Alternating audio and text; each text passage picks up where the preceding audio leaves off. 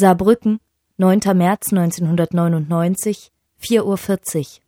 Am Gebäude der Volkshochschule auf dem Saarbrücker Schlossplatz explodiert eine Bombe, gefüllt mit zwei Kilogramm Sprengstoff.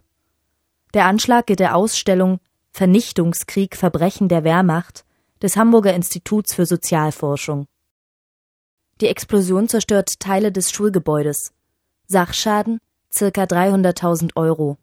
Ein Fehler bei der Platzierung der Bombe verhindert die völlige Zerstörung des Gebäudes. Die Ausstellung kann fünf Tage später wieder eröffnet werden. Insgesamt werden bis zu ihrem Ende in Saarbrücken 20.000 Besucher gezählt. Dem Bombenanschlag vorausgegangen war eine Kampagne der extremen Rechten, deren inhaltliche Positionen bis weit in das konservative Lager geteilt wurden. Der damalige CSU-Bezirksvorsitzende Peter Gauweiler hatte das Motto ausgegeben Unsere Väter waren keine Mörder. Es richtete sich gegen die in der Ausstellung präsentierten Beweise für die zentrale Rolle der deutschen Wehrmacht bei der Vernichtung der jüdischen Bevölkerung in Jugoslawien und der Sowjetunion, der Ermordung von drei Millionen sowjetischen Kriegsgefangenen und der massenhaften Tötung sowjetischer Zivilisten. Die Ausstellung widerlegte eine Deutung des Zweiten Weltkriegs und der NS-Herrschaft, die über Jahrzehnte in der deutschen Öffentlichkeit dominiert hatte.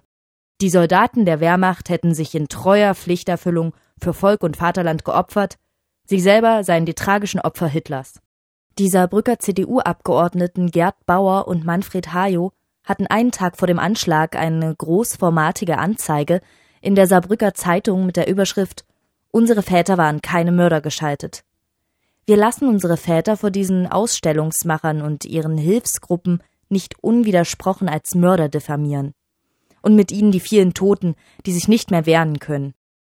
Eine braune Flut von Leserbriefen schloss sich an. Die meisten der 260 Zuschriften, die abgedruckt wurden, versuchten die Wehrmacht freizusprechen und die nationale Ehre Deutschlands zu retten. Sie sprachen der schweigenden Mehrheit aus dem Herzen. Der deutsche Nationalismus war im Saarland seit je die stärkste politische Kraft. Die Volksabstimmung von 1935 über die Zugehörigkeit des Saarlands zum Deutschen Reich und über seine Loslösung von Frankreich hatten den Nationalsozialismus mit der NS-Ideologie zu einer mächtigen politischen Kraft verschmolzen.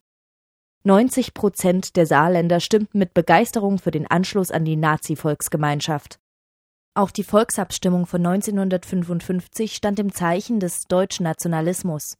Der Hass auf die Regierung des Immigranten Johannes Hoffmann führte nach dem abermaligen Anschluss an Westdeutschland 1957 zur Übernahme der politischen Macht durch Leute, die in ihrer Mehrheit als Aktivisten der Funktions- und Vernichtungselite im Dritten Reich Karriere gemacht hatten. Entsprechend schwach ist das demokratische Protestpotenzial im Saarland bis heute geblieben. Der nationalistischen Mobilisierung gegen die Wehrmachtsausstellung waren die Gewerkschaften, die Professorenschaft, die Arbeitskammer, die kulturellen Institutionen, Schriftsteller und Intellektuelle mit vornehmer Zurückhaltung begegnet. Die Kundgebung gegen den Bombenanschlag wurde von ihnen einfach ignoriert. Auch der ehemalige Ministerpräsident des Landes, Oskar Lafontaine, enthielt sich jeder Äußerung, die man als Solidaritätserklärung hätte verstehen und missbilligen können.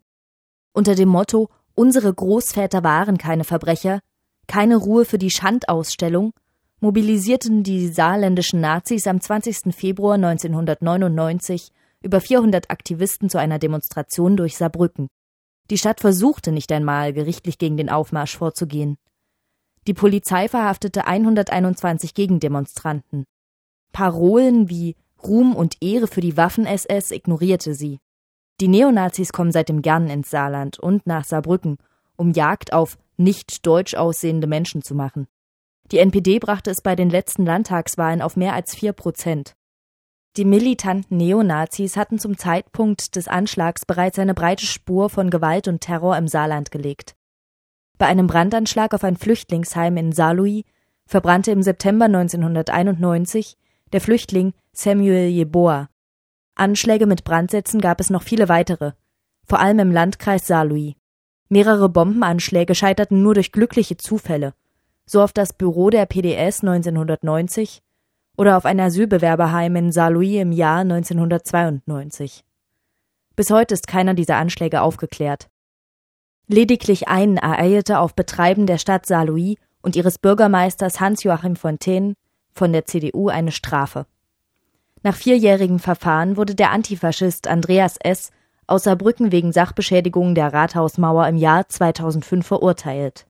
Er und andere hatten versucht, eine Gedenktafel mit der Inschrift anzubringen, in Erinnerung an Samuel Yeboah, Flüchtling aus Ghana, am 19.09.1991 durch einen rassistischen Brandanschlag in Saarlouis ermordet